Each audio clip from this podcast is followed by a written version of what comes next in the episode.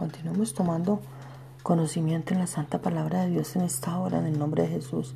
¿Sabías que el búfalo cuando se siente atacado por sus depredadores menea su joroba distribuyendo aceite graso por todo su cuerpo a nivel de la piel como mecanismo de defensa? Cuando los depredadores ponen sus garras sobre él, resbalan por causa del aceite distribuido por toda su piel.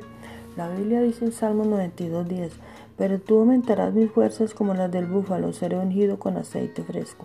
Asimismo, cuando el enemigo viene con sus garras sobre nosotros, resbalará por causa del aceite y la unción del Espíritu Santo que Dios ha depositado sobre nosotros.